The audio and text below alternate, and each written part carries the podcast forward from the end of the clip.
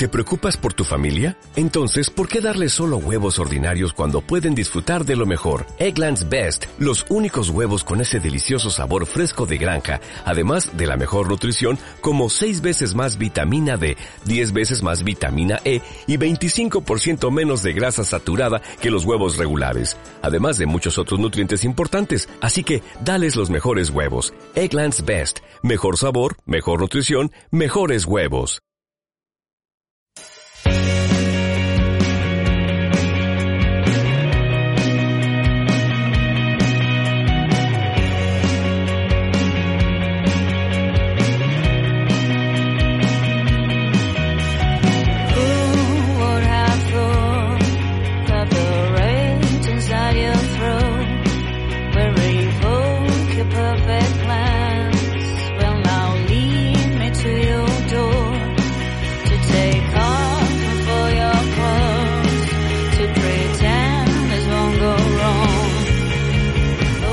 ¿Qué tal? Bienvenidos, bienvenidas al Sueño de Nazario. Estás escuchando Radio 38 Ecos en Ecos del Balón.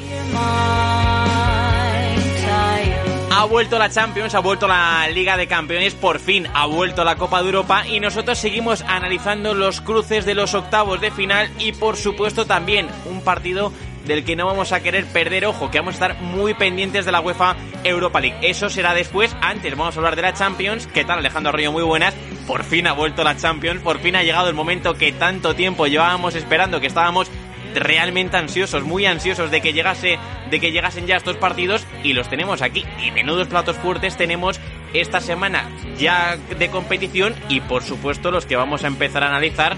porque nosotros ya vamos con el ojo puesto en los encuentros que se van a jugar en unos pocos días. Ya hemos ido analizando estas semanas partidos que se van a jugar estos días y que por supuesto aquellos que no hayan escuchado el análisis lo tienen en, los en las versiones anteriores, en los capítulos anteriores del Sueño de Nazario, pero ¿qué tal? Muy buen desarrollo. Vamos a hablar de la Champions, vamos a hablar también de la Europa League, porque ese Getafe Ajax que tenemos el jueves es una cosa muy bruta, ¿eh? Sí, sí, la verdad es que eh, no, no, sé si decir que eh, se ha hecho largo la espera, se ha hecho larga la espera porque al final tenemos muchísimo fútbol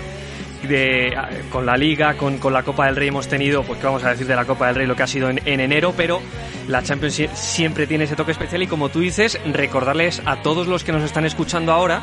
que las eliminatorias que se juegan esta semana, Atlético de Madrid, Liverpool, Tottenham, Leipzig, PSG, Borussia Dortmund y Valencia Atalanta, ya las analizamos la, la, perdón, la pasada semana para que tuviesen un poquito de vida más, un poquito más de vida el podcast, que pueden escucharnos ahí en, en iVoox, ahí está alojado el, el podcast también en Spotify, pero ahora toca analizar lo que van a ser los encuentros de la semana que viene. Así que Adri, si te parece bien, nos vamos al Santiago Bernabéu a ver qué va a pasar, a imaginarnos qué puede suceder entre Zinedine Zidane y Pep Guardiola.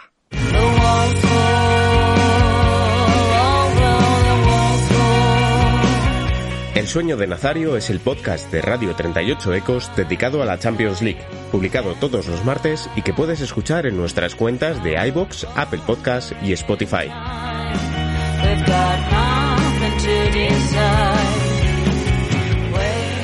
Casi nada con este partido que tenemos por delante, ¿eh? el Real Madrid-Manchester City. Vamos a empezar a hablar por este, vamos a empezar por este partido arroyo porque, como decías, vamos a intentar imaginarnos, analizar, intentar hacer esta previa que venimos haciendo con los dos equipos, tal y como llegan, qué sensaciones nos están dejando, porque para empezar hemos apuntado aquí en el guion que tú te imaginas, arroyo, en el guion que me has pasado, que va a haber un ritmo de partido bastante alto y que ese ritmo va a ser el que va a intentar proponer el Real Madrid. Decían, yo no estoy muy de acuerdo en ello, no sé si va a proponer o va a intentar que el ritmo sea muy alto, pero me parece un primer punto muy interesante. Sí, yo creo que sobre no sé si va a suceder, pero sobre todo creo que el Madrid al final tiene que marcar diferencias en el partido de ida porque en el partido de vuelta yo creo que el planteamiento va a ser diferente, sobre todo el de Guardiola que dependiendo del resultado tendrá que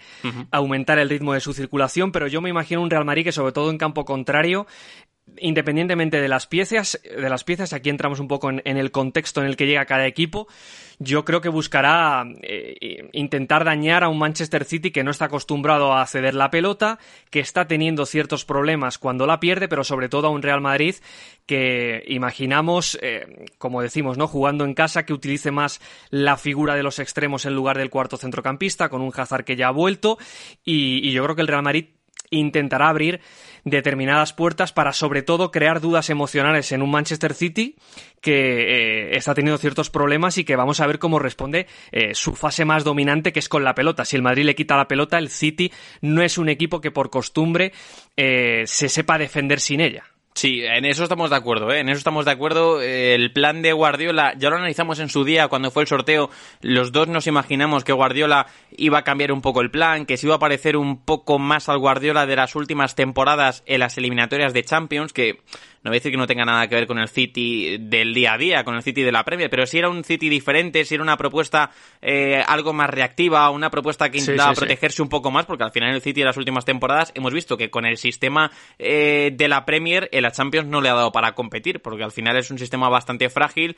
y las pérdidas eh, viene sufriendo bastante y esta temporada incluso te diría que, que aún más, pero yo me imagino a rollo a un Real Madrid que sí va a intentar que el ritmo del partido no sea demasiado alto, es decir, que le favorezca eh, jugar en campo rival a través de la posesión. Evidentemente que Zidane intentará seguro eh, recuperar los automatismos que hasta hace un mes, hasta hace unas semanas estaban muy bien desarrollados, es decir, que Fede Valverde como interior derecho ataque mucho en profundidad, que él además marque la presión tras pérdida, eh, si Mendy juega en ese costado, vamos a ver qué entendimiento tiene con Hazard, que como bien apuntas ya ha vuelto el, el belga en el otro sector, porque son dos jugadores que evidentemente al Real Madrid en esta eliminatoria además de Casemiro, le tienen que dar eh, bastantes cosas al equipo en la pérdida de balón. Seguro que el Real Madrid va a intentar ordenarse como siempre hace y como ya hemos visto que ha hecho con la vuelta de Hazard en ese partido ante el Celta desde su sector izquierdo, que va a intentar juntarse desde ese perfil para ganar una posesión de calidad y para que la pérdida, eh, la recuperación tras pérdida sea más eficaz, sea también más efectiva, pero vamos a ver porque esos pluses defensivos que venía sumando el equipo, hemos visto que con Valverde las últimas semanas parece que ha desaparecido un poquito y son piezas que sí o sí el equipo tiene que tener activadas porque como digo, me imagino un Manchester City que va a intentar correr y que al espacio, si puede salir a través de Kevin De Bruyne, si se puede apoyar en el Kun Agüero, eh, si puede acelerar también desde Bernardo Silva, es un Manchester City que puede hacer daño a la contra, evidentemente. Sí, de hecho, es que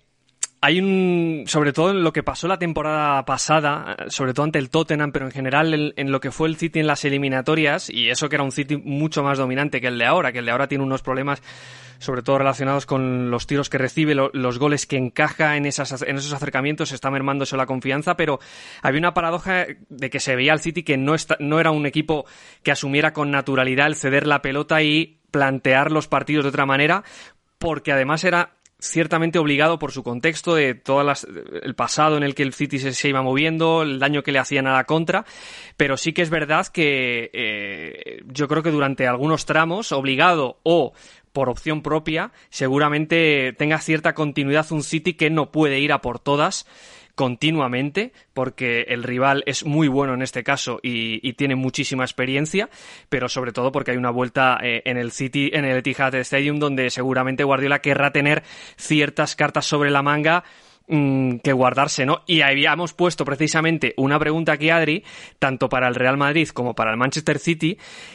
que es qué extremo derecho van a utilizar Zidane y, y, Guardiola de cara al partido de ida, porque sobre todo a mí me parece todavía más interrogante qué quiere hacer Guardiola con su extremo derecho, si, si utilizar a Riyad Mahrez o a Bernardo Silva, porque son jugadores muy diferentes. Bernardo Silva le puede dar un extra de control como cuarto centrocampista, o Riyad Mahrez ser un jugador que busque más el uno contra uno, fije más la banda para darle el pasillo a De Bruyne y respetar un poco los automatismos. Me parece una de las claves de, la ida, tanto de la ida como de la vuelta. Pues fíjate, yo tengo más dudas eh, de cuál va a ser el extremo derecho del Real Madrid que el extremo derecho del City. Yo digo, pienso que el del City va a ser eh, seguro Bernardo Silva. Porque sí, lo tienes más claro. Yo creo que sí, porque va a intentar o tratará a través del portugués gestionar un poco esa recuperación. Al final, como dices, tienes un cuarto centrocampista que al final no deja de ser un extremo, que te va a gestionar muy bien la salida, que comparte perfil con De Bruyne y tiene muy bien automatizados ya esos mecanismos. Y al final, un encarador o un extremo como Marez en las posiciones en las que preveemos que puede posicionarse el Manchester City, no sé hasta qué punto le pueden interesar a Guardiola. Más, eh, sobre todo, teniendo en cuenta que el lateral de Real Madrid casi seguro va a ser Mendy y que en ese uno para uno, ahora mismo, eh, me atrevería a decir que hay pocos entrenadores que confíen mucho en su extremo derecho para sacar de ahí una ventaja eh, desde el regate de su futbolista. Entonces, yo creo que va a ser Bernardo Silva, como digo, para intentar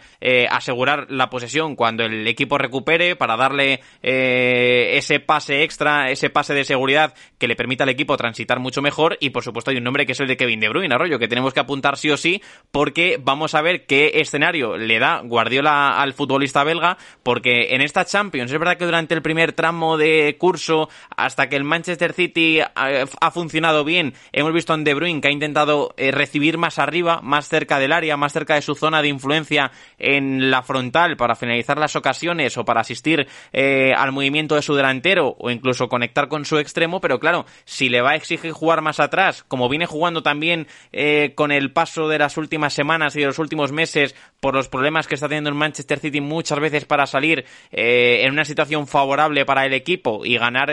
una posición de calidad, creo que el escenario no sé hasta qué punto le va a favorecer a Kevin De Bruyne, que por supuesto es un jugador élite, es super élite y puede cambiar la dinámica del partido de la eliminatoria en cualquier momento, en cualquier situación, en cualquier ocasión que tenga. Pero ya digo, tengo más dudas de cuál va a ser o de quién va a ser el extremo derecho del Real Madrid que el del City. De hecho, el, el, extremo derecho del Real Madrid yo no me atrevo ni a meter cábalas porque eh, es verdad que, hay determinados perfiles que, se han ido moviendo desde allí. Mm, yo no descartaría tampoco, pero eh, para mí no es la opción que maneja Zidane de primera mano jugar con Hazard y Benzema como delanteros y cuatro centrocampistas, pero me parece que yo creo que no es la opción, sobre todo jugando la ida en el Bernabéu, pero sí que es verdad que es otra grandísima incógnita y que entre Bale, Rodrigo, yo creo que Vinicius no, eh, incluso Valverde metiendo a Modric y Valverde como falso extremo puede ser otra opción, pero yo creo que eh, es, una de las grandes preguntas que, tendrá que hacerse Zidane y con respecto a lo de De Bruyne, que junto a Karim Benzema, y ahora entraremos un poquito para cerrar el bloque, es yo creo la gran figura del duelo, yo me espero un De Bruyne que que Guardiola en determinados momentos respete, no solo respete, sino que potencie esos automatismos, lo logre soltar entre, entre lateral y central para que él sea el que envíe el área ganando línea de fondo, porque con ese mecanismo en general se está quedando el lateral derecho Kyle Walker mucho más atrás, no sube tanto, mantiene posición y al final guarda un poquito con lo que suelta de De Bruyne. O sea que yo creo que le interesa que, que De Bruyne siga eh, percutiendo, siga profundizando en, esa, en ese espacio porque al final es un jugador que tiene una determinación en la asistencia o en el gol tremendo. Y luego, eh, si, recogemos todo lo que estamos analizando, Adri, tenga quien tenga la pelota, incluso cuando la tenga el City y la pierda, es que Karim Benzema en transición, poniendo de cara a Eden Hazard o a jugadores que vienen para intentarle arrebatar al City esa posesión, me parece que Zidane ahora mismo en Karim Benzema tiene el, gran as de la eliminatoria. Seguramente, y en escenarios más posicionales, en los que el Real Madrid busca un poquito más arriba eh, atacar, ya hemos visto que con Hazard se entiende muy bien cuando cae sobre este sector izquierdo, que se entiende bastante bien con Tony Cross, eh, que al final el Real Madrid eh, sigue estando construido a partir del futbolista francés, y como dices, también en la transición, si el Real Madrid, si el partido se abre, se empiezan a aparecer muchas transiciones en los dos campos, por supuesto Karim Benzema te va a ofrecer ese apoyo, sabe lanzar al espacio y había, habías apuntado, eh, yo no descarto ahora que lo comentabas que sea Hazard quien acompañe arriba a Karim Benzema y entre un cuarto centrocampista que me encajaría mucho por la tipología de encuentro que estamos perfilando o que yo al menos tengo en la cabeza, que sea Isco, ¿eh? ese futbolista que le asegure al Real Madrid un poquito más la posesión arriba, que intente dominar a través de la pelota, que sea que se haga fuerte en la transición defensiva a través de la presión y también, por supuesto, de la velocidad en la corrección de los Mendy, Valverde, Casemiro y compañía. Así que es una pregunta interesante que podemos dejar el debate abierto como siempre para todos aquellos que que nos estéis escuchando, ¿quién creéis que va a ser ese jugador extra, si extremo derecho o centrocampista, que acompaña a los que previsiblemente van a ser titulares en el Real Madrid en este partido, Barroyo? Porque es una cuestión muy interesante y que creo que da para un debate bastante amplio y bastante abierto. Pues aquí queda abierta, esta pregunta queda puesto sobre la mesa todo lo que puede ir pasando en el Madrid City y ahora es turno de irnos a San Paolo para ver qué tiene o qué puede tener entre manos Gattuso ante el Barça de Quique Setién.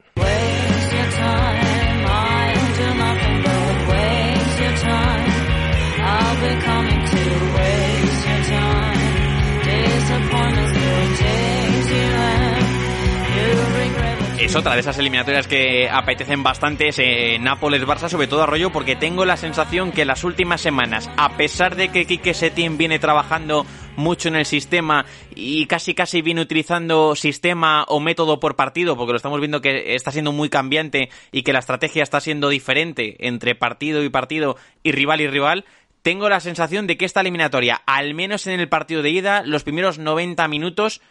fíjate, eh, si tuviese que jugarme un céntimo, eh, dudaría al menos, me pensaría bastante cuál es el resultado al que apostaría, ¿eh? Incluso, fíjate lo que te digo. Sí, es, va a estar muy abierto. Yo creo que eh, aquí todavía, todavía más, todavía más tiene mucha importancia el partido de día, sobre todo para el Napoli, porque aquí juega con el precedente, juega con, con, el tipo de equipo al que se va a enfrentar el Nápoles, con el tipo de equipo que es el Barcelona, y yo creo que aquí Gatuso no puede ser contemplativo, no puede ser conservador, y tiene que, que ir a morder tanto arriba como en banda, con todos los efectivos que pueda, sobre todo Adri, porque en general el peaje que puede pagar no es tanto como el que podría pagar si le da toda la iniciativa al Barcelona, le da la tranquilidad y además presionando, tampoco el Barcelona tiene un, una serie de jugadores o un contragolpe, una capacidad de dañar al espacio, lo hemos ido comentando durante toda la temporada, como para que no te compense buscar arriba y crear la discontinuidad y sobre todo, Adri, a nivel emocional, eh, no solo incomodar tácticamente, sino hacerle sufrir al Barça y llevarle a un tipo de partido que le recuerde que en Champions las cosas están muy caras y que el Nápoles fue uno de los equipos que le eliminó. Sí, sí, completamente. Y además, eh, si se presenta ese escenario de partido donde el Napoli va a buscar un poco más arriba al Barça y el Barça, que sabemos que no lo va a hacer, pero bueno, si se ve en la obligación de dividir la pelota y jugar arriba, el Napoli tiene centrales muy rápidos al espacio, como por ejemplo Manolás. Eh, Ahí tiene mucha calidad, sí. Claro, competir con Manolás al espacio, siendo Messi, siendo Griezmann, siendo Ansu Fati, es una tarea creo que donde el Nápoles se puede hacer bastante fuerte en esas situaciones de, de, partido. Al final, evidentemente, todos sabemos que si se presenta esa tipología de encuentro, Setién seguro que no va a dividir la posesión porque además es consciente de que ahí va a salir perdiendo, de la debilidad que tiene su equipo eh, y el, la fortaleza que puede tener ahí su, rival. Pero yo también me espero un Napoli arroyo bastante valiente. Un Napoli, por cierto, que estamos viendo en las últimas semanas que desde un 4-2-3-1 o un 4-3-3, mejor un 4-2-3-1 incluso un 4-3-3 con dos interiores bastante largos, a los dos les está dando tareas y funciones diferentes, porque ya hemos visto como por ejemplo cuando el equipo sale desde atrás, desde su perfil izquierdo, que es el que más habitualmente utiliza porque es en el que se encuentra Lorenzo Insigne, hay un jugador, el interior izquierdo polaco, que es Piotr Zielinski, que está trazando diagonales muy largas, muy continuas, en las que consigue siempre dar amplitud, fijar a su lateral y que Insigne aparezca por dentro para uh -huh. que el lateral también gane altura. En cambio, desde el otro perfil, si el Napoli quiere avanzar desde el otro sector, en el que por cierto no va a estar Jordi Alba, estamos viendo que Callejón, que es el extremo desde, ese, desde esa banda, baja muy atrás, acude muy abajo en la recepción y el interior de ese sector, que suele ser Fabián Ruiz, está cogiendo mucha altura. Se suelta mucho, traza movimientos muy verticales y a partir de ahí consigue el Napoli desde sus primeros pases acelerar y casi casi conseguir, aunque el rival esté replegado, hacer una transición de esa salida desde esa fase de, de iniciación me parece un equipo bastante interesante. Es verdad que es un equipo, evidentemente, que en cuanto a calidad tiene mucha menos que el Barça, pero me parece un equipo arroyo bastante bien trabajado a nivel táctico y que creo que la reacción que ha tenido en las últimas semanas es consecuencia sí, de la sí, propia sí, pizarra de Gennaro Gattuso, ¿eh? Sí, sí, sí. Yo creo que aquí, como comentamos hace poco, eh, creo que fue en el programa que le dedicamos un poco a lo que a, a lo que estaba siendo Insigne y lo que podía ser.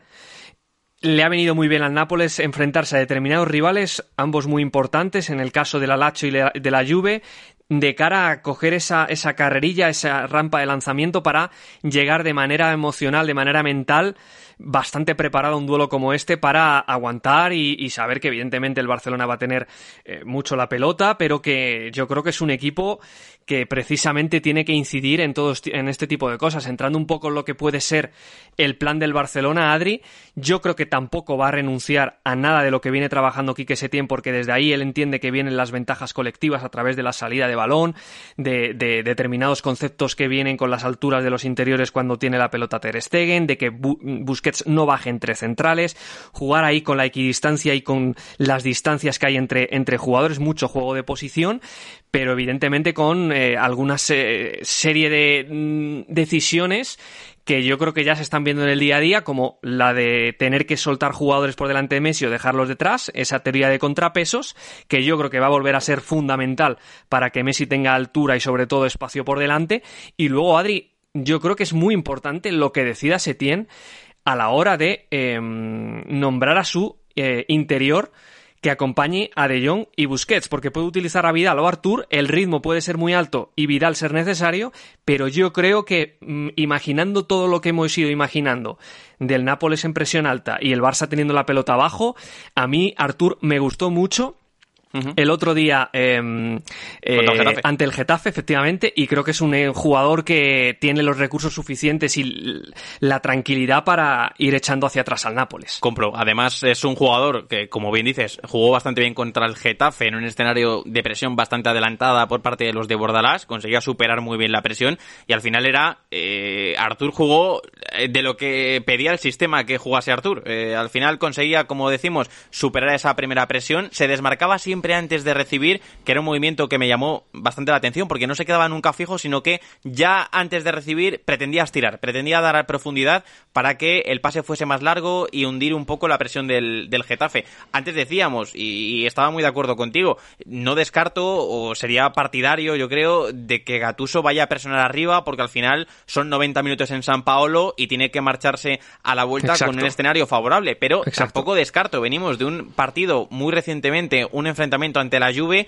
Es verdad que era otro escenario, pero eh, donde vimos a un Napoli mucho más reactivo, un Napoli que esperó mucho más atrás y esperando su momento, siendo muy consciente de las limitaciones que tenía y del potencial ofensivo eh, de la Juve, esperó su momento y el partido le salió bien, porque al final las ocasiones que tuvo arriba eh, las acabó marcando, porque conseguía estirarse siempre a partir de su delantero centro, a partir del apoyo de, de Arcadius Milik. Entonces, bueno, ojo, porque el Napoli también tiene armas para, seguro que en ciertas fases del encuentro, en las que las piernas se empiecen a cansar, irse un poquito más atrás y se hizo bastante fuerte porque en el área tiene centrales que, te garantizan esa jerarquía y ese pozo competitivo para despejar mucho balón, para no fallar, para estar siempre muy pendiente de todo lo que ocurra a su, a su alrededor, porque hemos apuntado una cosa, rollo, que es clave y que hay que analizarla siempre en clave Barça, más en los últimos años y más sobre todo cuando hablamos de la Champions, y es el factor emocional. Eh, un golpe, un revés eh, inicial del Napoli Ojo cómo lo puede encajar el Barça, que ya sabemos que, como decías, con la teoría de los contrapesos,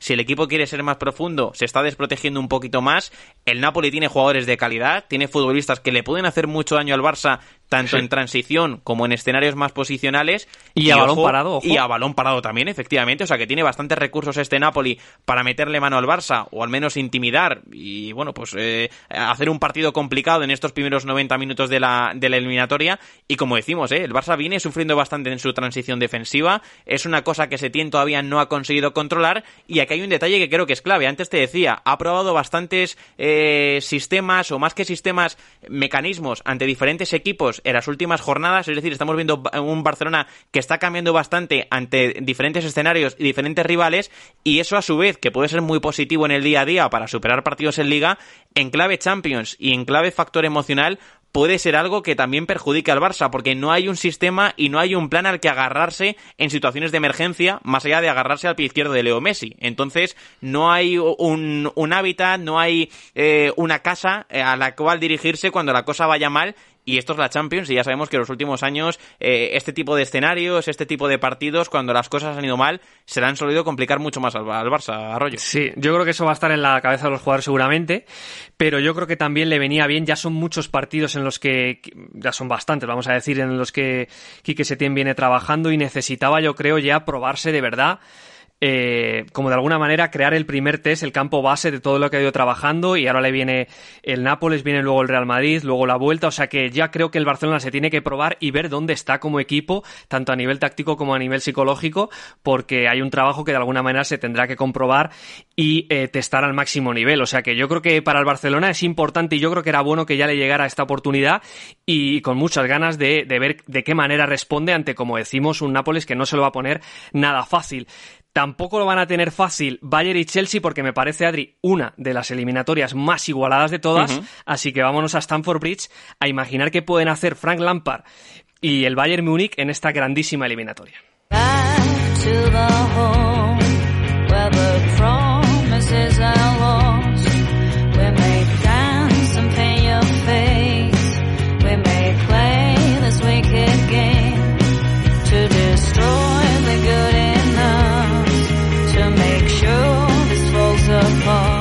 Partidazo tremendo ¿eh? el que tenemos por delante con este Bayern Chelsea. Otra, por supuesto, de las que más apetecen por lo que dices, Arroyo, porque parece que la sensación en esta eliminatoria, si nos tienen que pedir un porcentaje, podría estar bastante igualado, ¿eh? el porcentaje en cuanto a favoritismo entre los dos, a cuál puede ser el equipo que llegue por delante del otro. Hace pocos días te leíamos en la web un texto que está publicado acerca de Robert Lewandowski y cómo la herencia de y Ribery sigue pesando bastante en, en, el Bayern y cómo sigue siendo un equipo eh, muy exterior y que sigue atacando muchos de los carriles exteriores para buscar a su delantero en el área y me parece seguramente una de las grandes claves también de cómo el Chelsea puede hacerse fuerte fuera y sobre todo fuerte en el área para al final parar los pies a un futbolista que se le siguen cayendo los goles semana sí, semana también. Sí, yo creo que es una de esas eliminatorias que ha cambiado muy poco con respecto a la fecha del sorteo, porque es una fecha en la que al final tienen que pasar dos meses y medio, los equipos tienen que evolucionar y yo diría que son equipos muy parecidos a lo que, a lo que eran hace dos meses y que en general la eliminatoria se abre y se cierra yo creo que desde un análisis bastante similar. Yo creo que efectivamente el Bayern es un equipo que tiene un personalmente creo que tiene no solo más experiencia, sino un puntito de más claridad en cuanto a su plan. No quiere decir que su plan sea mm, superior al de su rival, pero sí que tiene claro dónde están sus fortalezas y dónde va a invertir tanto en la ida como en la vuelta, independientemente de si tiene más o menos balón, su transición va a ser por fuera, la construcción de sus ventajas en, campo contrario va a ser desde el regate porque tiene jugadores especialistas tremendos para después ganar profundidad y verse con Lewandowski ahí y seguramente esto pueda ser una oportunidad para Lampard si su equipo responde bien en las bandas, si sus hombres de banda ayudan a los laterales para desde ahí poder transitar a la espalda de los laterales del rival si el Bayern los suelta, pero como decimos, el Bayern es un, un equipo con poquito juego interior, con pocas alternativas a nivel táctico, que va a tener en Tiago a su hombre en salida de balón para, si el Chelsea presiona, pues eh, escapar de ellas, también un Kimmich que al final tiene mucha capacidad en, en las dos mitades, pero las bandas aquí van a ser muy importantes y donde seguramente en el centro del campo eh, si los robos se, se, suceden en, precisamente ahí, en zona de pivotes,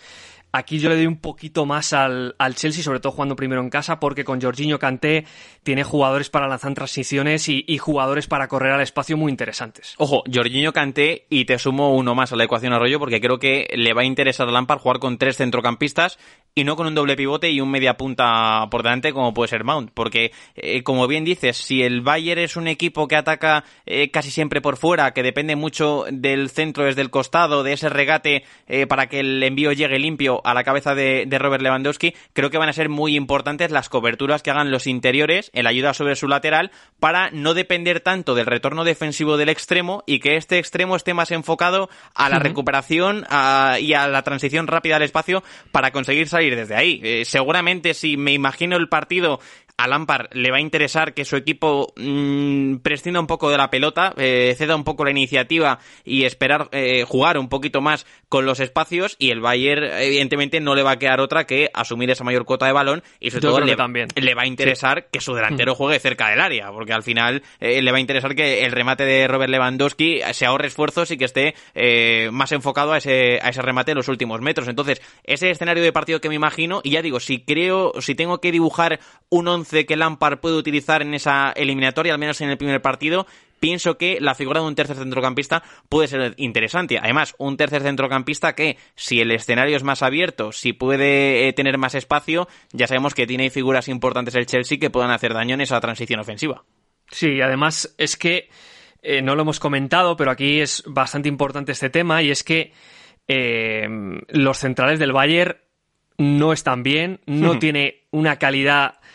de, de, lo que era el Bayern antiguamente. Boateng está sufriendo muchísimo otra vez. Alaba es un jugador con velocidad, pero con ciertos problemas de que no es un especialista a la hora de, pues si le viene un, un, delantero como Abraham que a lo mejor le va al choque para la disputa, no es ese tipo de central. O sea que tener espacios y atacarle al, al Bayern en campo abierto es eh, para mí una invitación para que Lampard precisamente vaya apuntando o apuntalando este tipo de situaciones y con un centrocampista más que le permita la cobertura lateral y no tener que, que eh, depender tanto de, del trabajo de los extremos o con los extremos trabajando en banda y pudiendo salir por dentro, me parece que efectivamente el Chelsea aquí estaría, aunque juegue en casa, mm, un poquito más cómodo de lo que viene estando en el día a día, sobre todo por, como decimos, no darle espacio en el uno contra uno a un Coman, a un Nabri, a un hombre de banda. Alfonso Davis está destacando muchísimo como lateral izquierdo, es un auténtico avión. Buen bicho. Así ¿eh? que son perfiles, sí, sí, son perfiles que, que rápidamente no necesitan nada, no necesitan absolutamente nada para desbordar, simplemente poner la pelota en su pie bueno,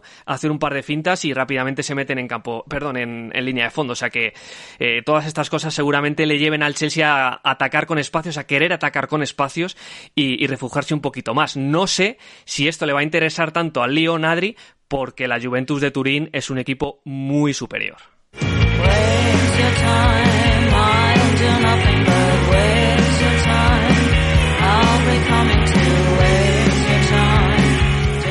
En nuestro podcast Un Juego Perfecto conversamos sobre fútbol todos los jueves con un invitado especial. Nos encuentras en iBox, Apple Podcast y Spotify.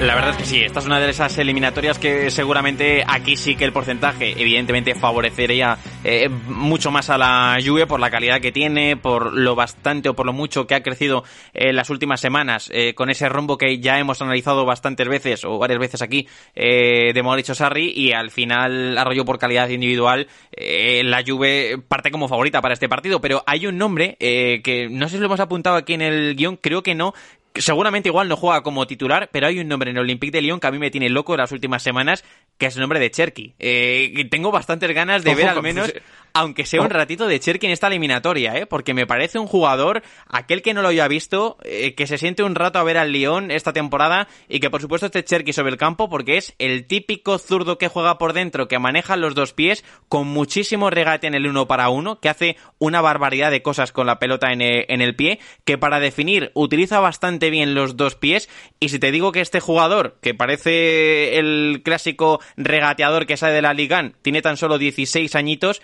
claro, uno se vuelve loco cuando piensa el potencial que tiene este jugador. Entonces ya digo, no sé si le va a dar para ser titular, no sé si el Lyon lo va a poner ya desde el inicio en esta eliminatoria, pero si tiene ratitos, es ese jugador que, ojo, porque tiene magia y tiene ese, ese don, es ese jugador especial que puede, por supuesto, hacer bastante daño en una eliminatoria. Sí, ha llamado muchísimo la atención y bueno, no va muy sobrado el Lyon para tener que recurrir a él. Yo entiendo que a lo mejor no de titular, pero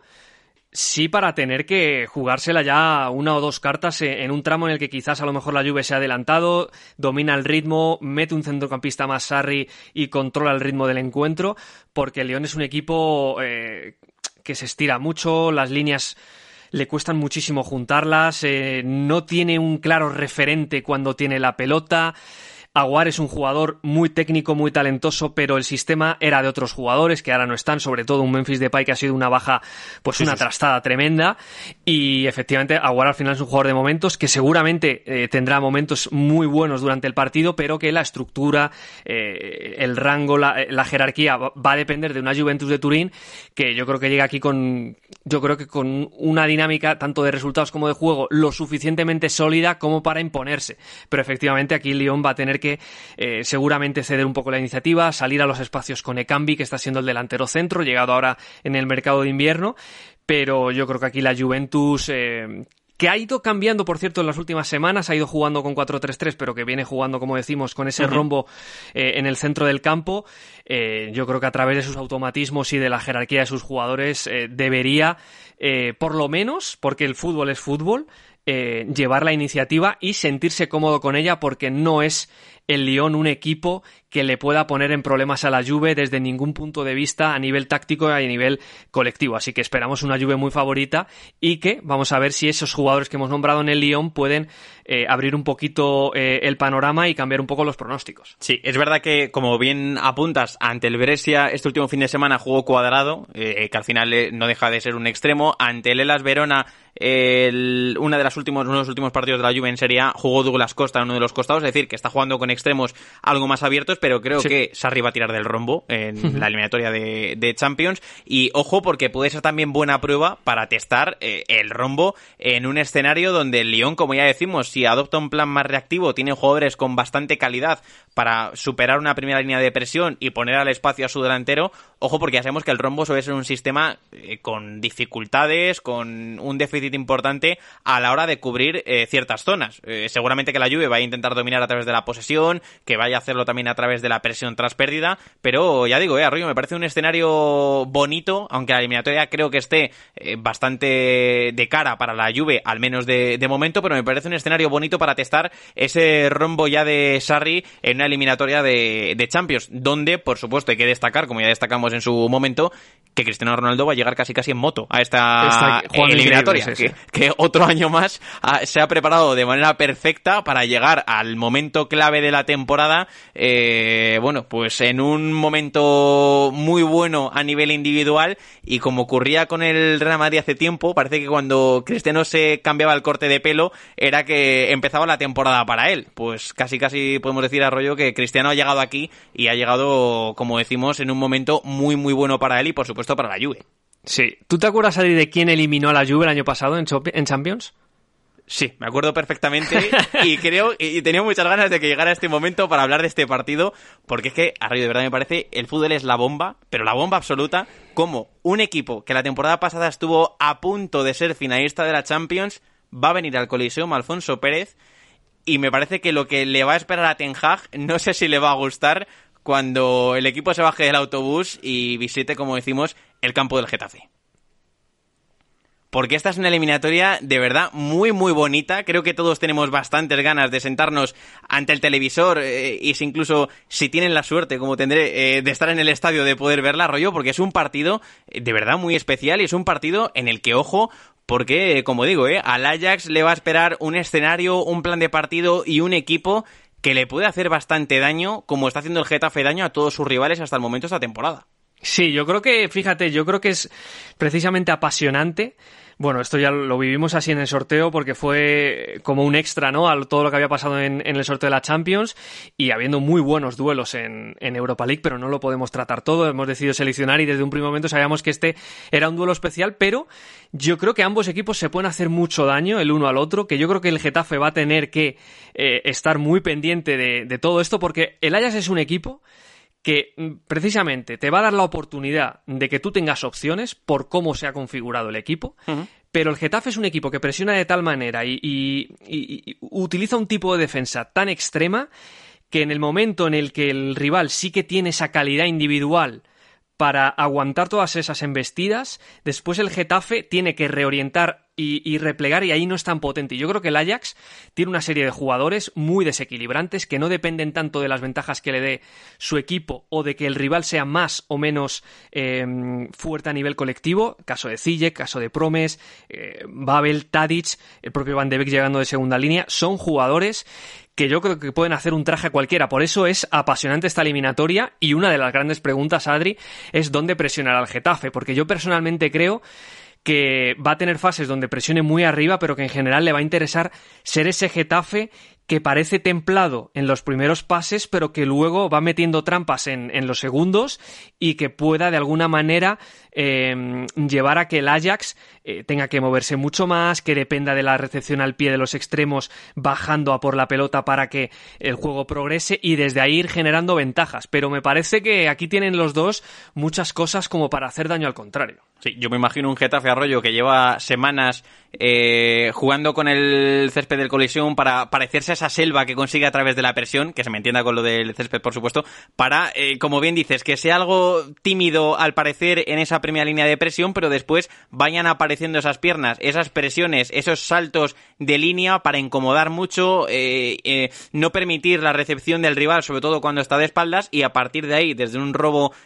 ciertamente adelantado, transitar rápido el espacio y acercarse a la portería rival. Hay un nombre que has destacado, más más de, creo incluso de, de todos los que has dicho, hay uno con el que me quedo que seguramente no tenga la calidad individual de los otros para superar a través del regate y para darse a sí mismo una situación de gol, pero ojo cómo puede controlar el Getafe eh, el desmarque de ruptura sin balón de Van de Beek, que es un jugador que se aleja completamente de los primeros pases, desaparece de cualquier radar y cuando te quieres dar cuenta te está rematando en el punto de penalti y además cuando tiene que rematar en el área acomoda muy bien el cuerpo, acomoda muy bien el pie y tiene la calidad suficiente como para buscar las esquinas de la portería. Entonces, si juega Van de Beek este partido, me interesa bastante cómo Bordarás puede plantear la presión de este hombre, a quién puede acercar a él para no perderlo de vista, porque va a ser complicado que en un equipo que respeta mucho la estructura, que intenta jugar lejos del área para mm, así defender mejor, como el otro día decía Bordarás, para sentirse más cómodos eh, cuando le entrevistaban, porque decía que tan atrás no se siente tan seguro como cuando adelanta la línea defensiva. Ojo, porque esos desmarques de Van de Beek, que, que es verdad que si el Ajax eh, se enfrenta a ese escenario donde el Getafe va a intentar defender eh, con la línea adelantada y alejada de la portería de Van de Beek igual se va a ver un poco perdido porque va a tener el área un tanto lejos. Pero ojo con esos movimientos porque no va a recurrir seguro Bordarás a marcajes individuales, no creo que le vaya a interesar. Y si empieza por ahí a desorganizarse el Getafe, sobre todo dentro del carril central, ojo porque el Ajax por ahí igual empieza a acabar un túnel que acaba llegando a la portería rival. Sí, yo, yo es que además creo que cuando al Getafe le de alguna manera logran el rival logra traspasar la zona en la que el Getafe es superior a nivel defensivo, es decir, cuando ya traspasa ese segundo pase y el Getafe se tiene que meter abajo, el Getafe es un equipo que, bueno, no voy a decir el Getafe, yo creo que todos, en general, salvo el que se haya enfrentado a él, nadie se, nadie se suele enfrentar a un equipo como el Ajax,